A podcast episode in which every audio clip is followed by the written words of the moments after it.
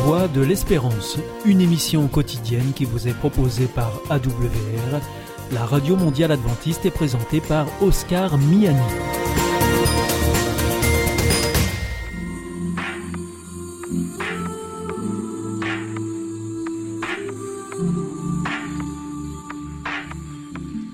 L'instant Bible. La Bible à la portée de tous, avec la pasteure Élise Lazarus et le pasteur Carl Johnson, présenté par Gétro Camille. Au cœur du livre de la Genèse se trouve un homme tellement connu, tellement célèbre, qu'il a été appelé par les grands monothéismes le père des croyants ou le père de la foi. Cet homme, c'est Abraham. Qui est-il? D'où vient-il? Où va-t-il et pourquoi? C'est ce que nous allons voir aujourd'hui avec mes deux amis, Élise. Bienvenue Élise. Hello. Welcome. Et Karl. Bien Content de te voir, Karl. Heureux aussi. Et euh, pour commencer, on va lire ce texte de Genèse 12, versets 1 à 6, où Dieu lui-même va appeler Abraham. Alors, est-ce que tu veux nous lire ce texte, s'il te plaît, Karl? L'Éternel dit à Abraham, à, à Abraham, va-t'en de ton pays, de ta patrie et de la maison de ton père dans le pays que je te montrerai.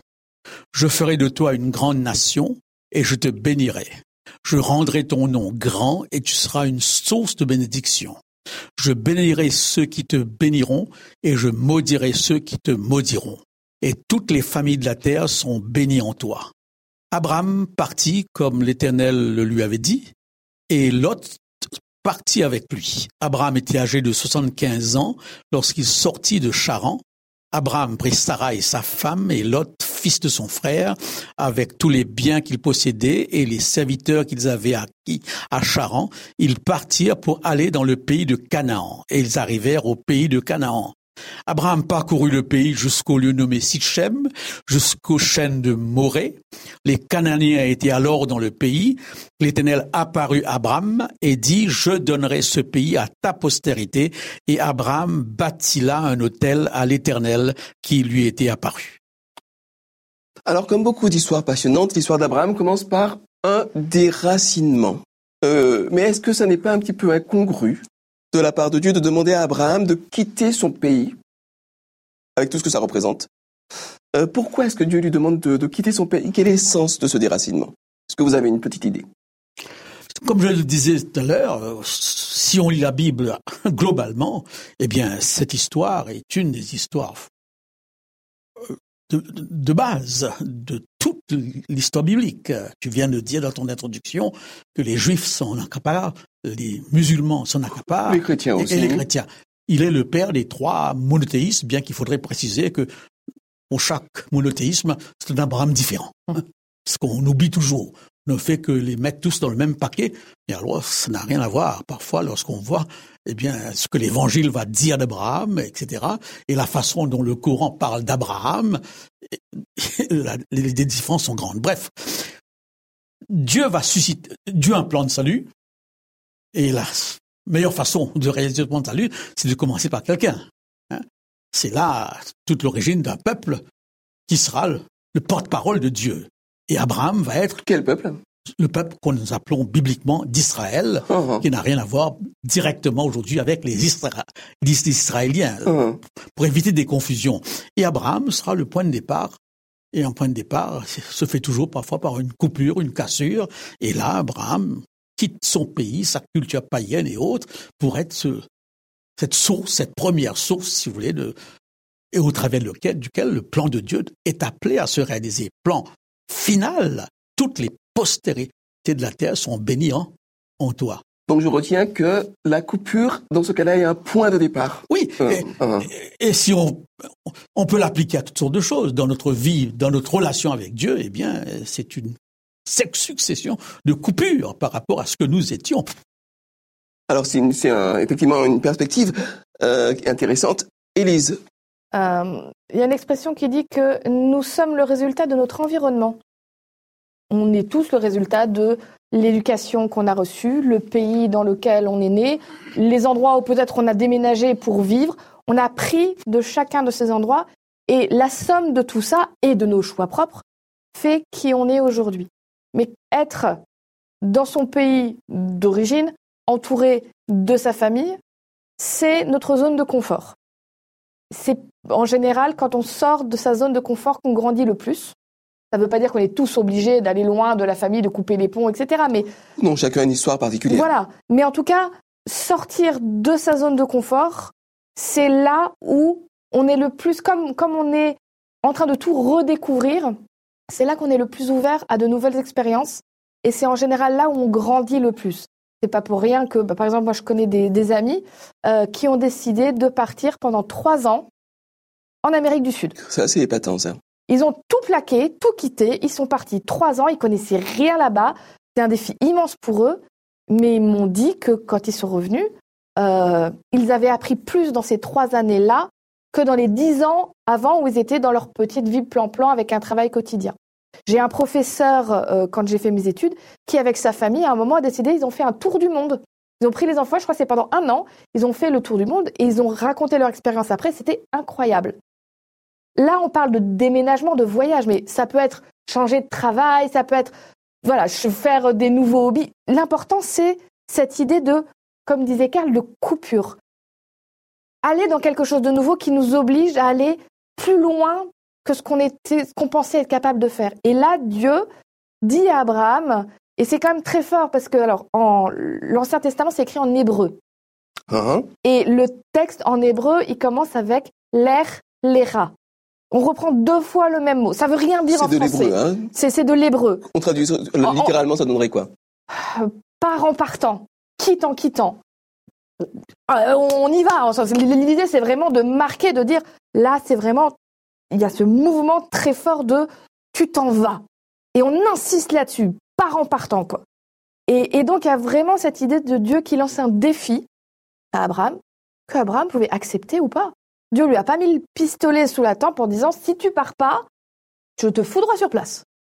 Dieu lui a dit tu veux me découvrir, tu veux aller plus loin, pars, fais cette démarche d'être en mouvement. Un acte de foi. Acte de foi, fais, fais le, souvent on dit le pas de la foi commence à te mettre en route et tu vas découvrir des choses incroyables.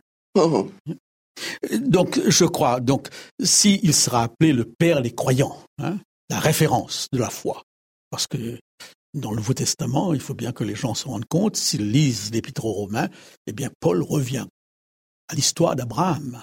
C'est pourquoi j'insiste sur celui qui veut comprendre la Bible, d'avoir cette vision globale. Eh bien là, euh, dans la création, le récit de la création, le, point central, c'est l'obéissance. Euh, je mets devant toi des fruits pagaille, mais il y en a un, tu ne touches pas. Eh bien, nous savons le résultat.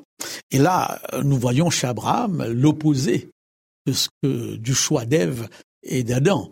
Il est dit, Dieu dit à Abraham, quitte, et au verset 4, il, et au verset, oui, 4, Abraham partit. Donc il y a une obéissance presque aveugle. Hein. Il ne sait pas où il va, il ne sait même pas qui est ce Dieu, il est au point de départ. La révélation divine va se faire petit à petit. Et cette obéissance d'Abraham va être l'expression la plus profonde de la relation avec, Dieu. Euh, et je crois que c'est pertinent. Pour tous ceux qui, qui pensent croire ou qui se disent croyants, dans quelle mesure cette croyance va jusqu'à cette rupture ou des ruptures, parce que à mesure que nous avançons dans notre relation avec Dieu, eh bien, même dans nos relations les uns avec les autres, eh bien, il y a, comme le disait, une succession de ruptures. Jusqu'où assumons-nous ces ruptures? Alors, on va, on va devoir préciser et un petit peu nuancer, je pense, les choses, puisque dans toutes les religions, il y a toujours eu des idéologues, des, des maîtres à penser qui, invoquant justement la notion d'obéissance, ont manipulé, ont instrumentalisé, ont envoyé des gens au casse-pipe ou bien ont spolié leurs biens. Alors, est-ce qu'on peut essayer, en quelques mots, hein, de euh, préciser la différence entre obéissance aveugle, foi? Est-ce que la foi, c'est ne plus réfléchir? Est-ce que c'est la foi, c'est euh, ne pas chercher à comprendre et avancer? Est-ce que vous pouvez nous éclairer un petit peu là-dessus? Parce que c'est délicat quand même, hein, comme. Euh, Alors, on insiste beaucoup là-dessus. On va le redire encore régulièrement. Quand on lit la Bible, on ne peut pas se contenter juste d'un texte, il faut essayer de voir un ensemble pour ce que ça veut dire. Et dans le Nouveau Testament, il y a plusieurs fois où on insiste sur le fait que Dieu aime un culte raisonnable. Il y a un autre texte qui va dire Soyez transformés par le renouvellement de votre intelligence. Donc l'intelligence ne va pas à la poubelle. Euh, c'est, je Mais est transformée. Exactement. Je pense que euh, tu as un autre texte encore où tu as des gens, tu as Paul, donc qui était un grand missionnaire, quelqu'un qui allait pour parler de Dieu partout. Ça marche plus ou moins suivant les endroits. Il, voit, il va dans une ville qui s'appelle Béré. Il dit des choses. Premier réflexe des gens, ils sont allés vérifier dans l'Ancien Testament tout ce que Paul avait dit. Paul aurait pu se vexer en disant quand même, ils exagèrent. Non, Paul dit, ces gens sont super. Soyez comme eux. Ils n'ont pas avalé tout ce qu'on leur a balancé. Voilà, parce qu'ils voulaient comprendre. Et je pense que c'est pas tellement la Bible, c'est plus la conception humaine qui fait qu'on a pu imposer de dire si vous voulez être des croyants, il faut pas réfléchir. Faut y aller juste, euh, voilà, vous n'avez pas besoin de comprendre les choses. Allez-y juste par la foi. La foi, elle a quelque chose dedans, en effet, qui fait dire, à un moment, on fait confiance à Dieu et on ose des choses.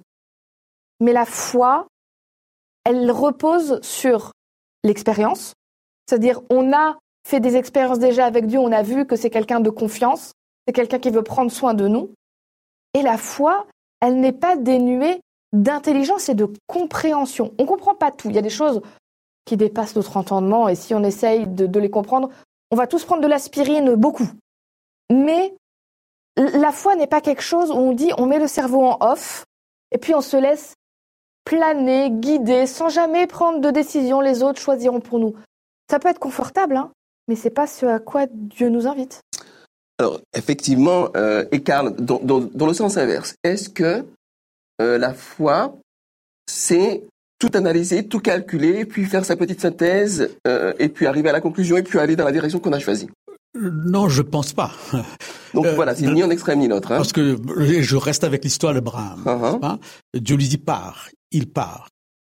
Il y a un côté aveuglement ici, dans la mesure où être aveugle, c'est pas voir. Il, ne sait pas où il va. Hein. Même ce pays sera tout nouveau. Cette promesse, je ne sais pas dans quelle mesure il l'a saisie totalement. Donc, mais ce qui est extraordinaire, c'est sa confiance dans ce Dieu qu'il découvre qu'ils viennent connaître, parce que c'est un païen. Hein, c'est Dieu n'a rien à voir avec le Dieu de la de la Bible. Donc, euh, dans la foi, il y a cet aspect confiance en Dieu, mais cela ne veut pas dire que tout le chemin est tracé d'avance et que est clair. Hein. Et si Abraham, dans cette première étape, part, obéit, dans une deuxième étape, il va faire intervenir son intelligence. Tu auras un fils, Comment puis-je avoir un fils J'ai 90 ans passés, ma femme est vieille. Donc, intelligemment, il faut que je donne un petit coup de main à, Dieu. Donc, je trouverai le moyen pour réaliser ce que Dieu va.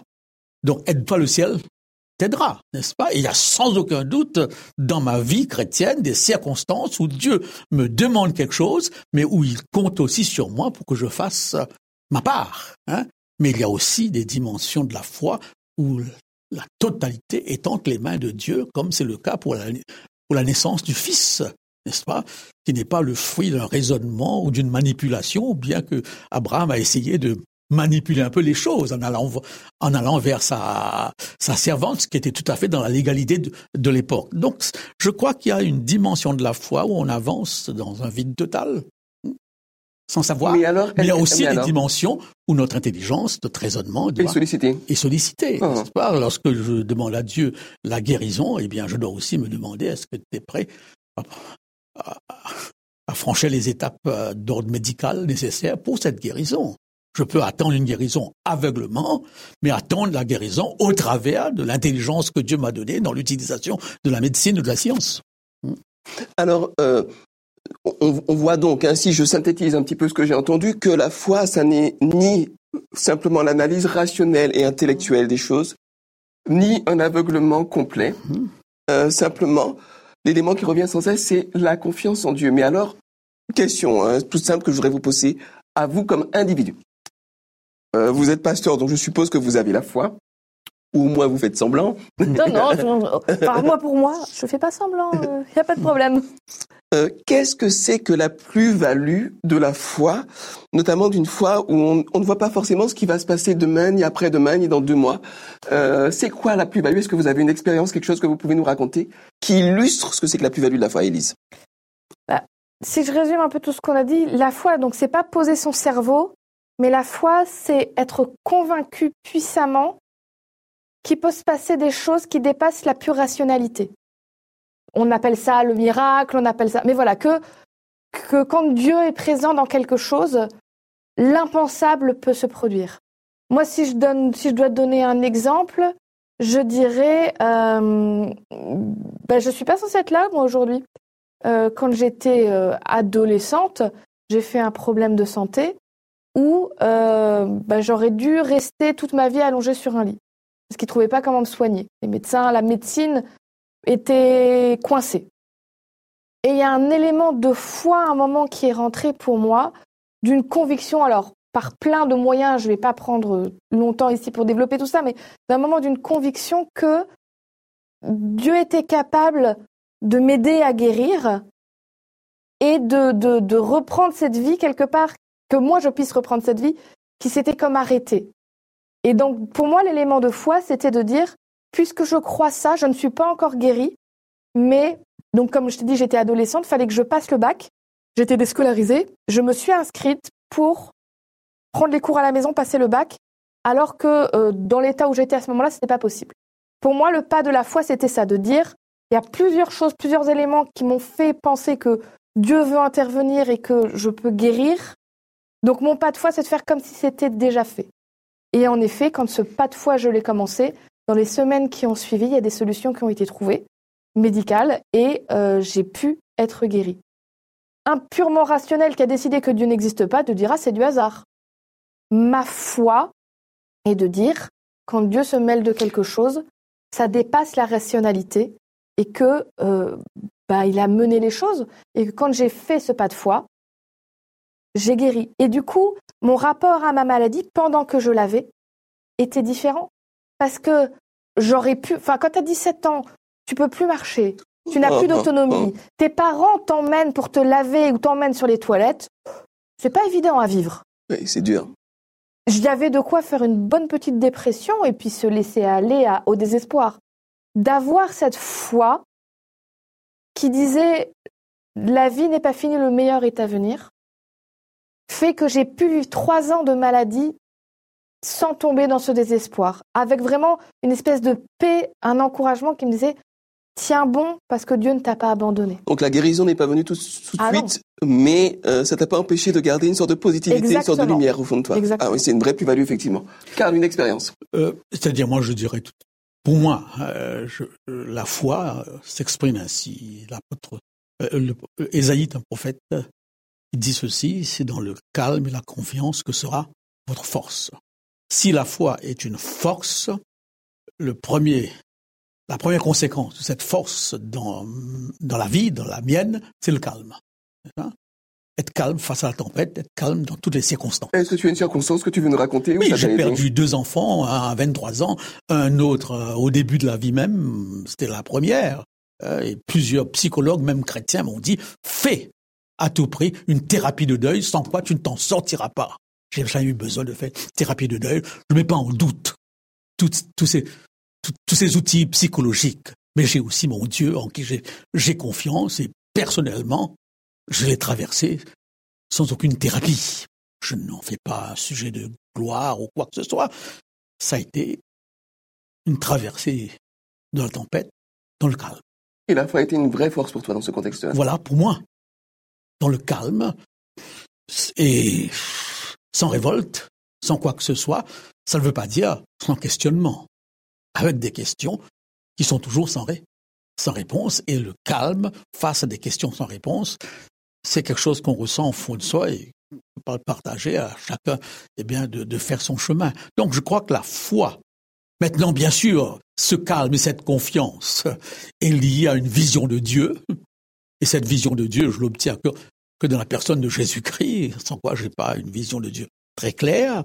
Et par rapport à, à une vision du monde, n'est-ce pas, où cette terre n'est pas tout, n'est-ce pas, il y a quelque chose d'autre.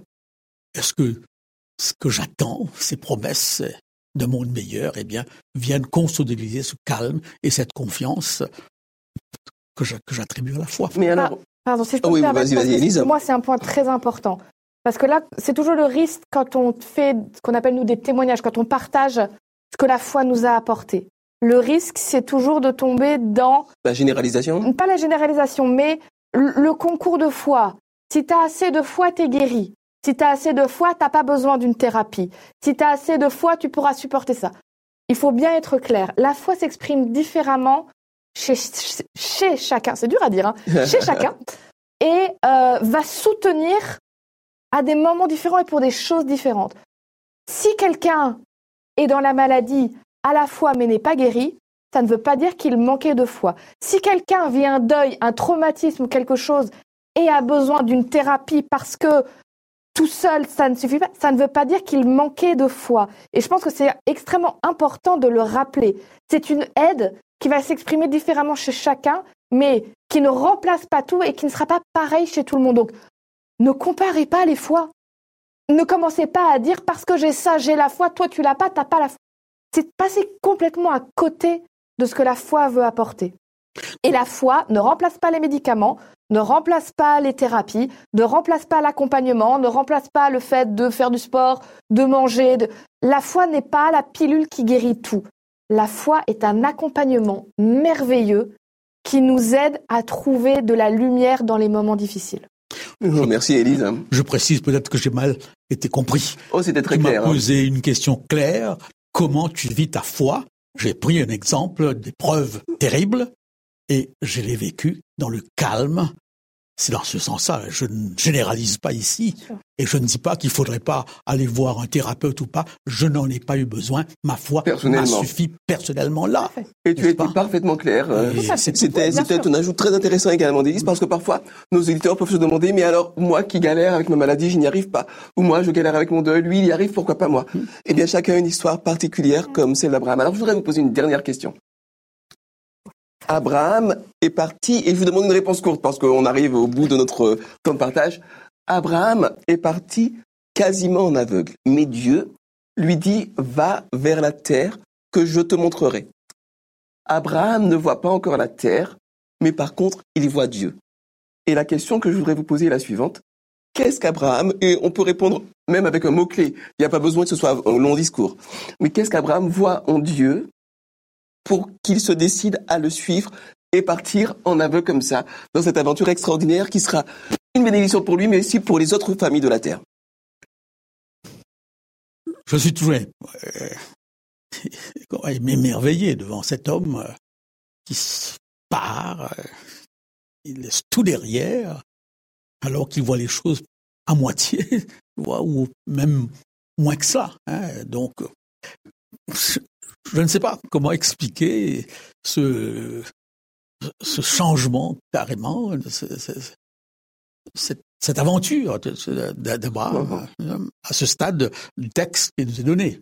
Bon, au fur et à mesure, sans aucun doute, sa vision des choses va se clarifier. Il comprendra la résurrection avec la mort, avec le sacrifice de son fils que Dieu demande, parce que c'est ce que la Bible dit. Il croyait à la résurrection. Mais là où nous sommes, il arrive dans un pays Canaan, pays païen.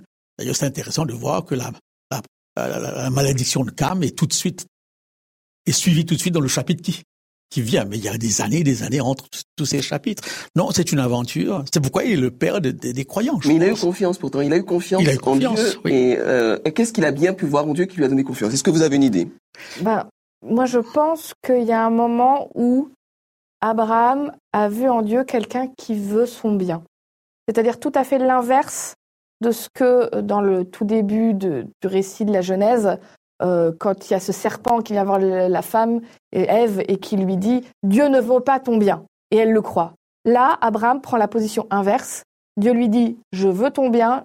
Tu vois pas encore, mais je, je t'assure, il y a quelque chose de bon pour toi. Abraham dit Dieu, on peut avoir confiance en lui. Je sais qu'il veut mon bien. Vivez.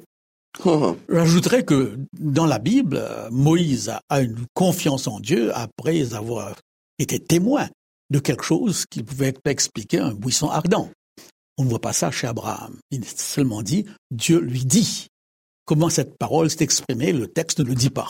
Non, dans certains détails, comme on l'a vu dans, dans, certaines histoires de la Bible, eh bien, on voit bien quelque chose qui se passe et l'individu peut s'accrocher à cela. Mais là, Dieu lui dit, en rêve, en vision, directement, Bon, de toute façon, si c'était une parole, il fallait quand même beaucoup pour croire que cette parole, c'est une parole de, de Dieu. C'est là tout le... Quelque part le mystère de la foi aussi. Le mystère de la foi. Eh bien, merci d'avoir été avec nous, Élise. Merci, Karl, de ces apports qui sont très riches et très intéressants. Merci encore plus pour les témoignages qui m'ont beaucoup touché. Ces deux, j'espère qu'ils vous toucheront également et qui vous montreront que Dieu fait des choses pour Abraham, mais aussi pour chacun d'entre nous. Je vous souhaite de cheminer avec lui et je vous dis à très bientôt. Au revoir. Au revoir. C'était l'instant Bible avec la pasteur Élise Lazarus et le pasteur Carl Johnson, présenté par Gétro Camille.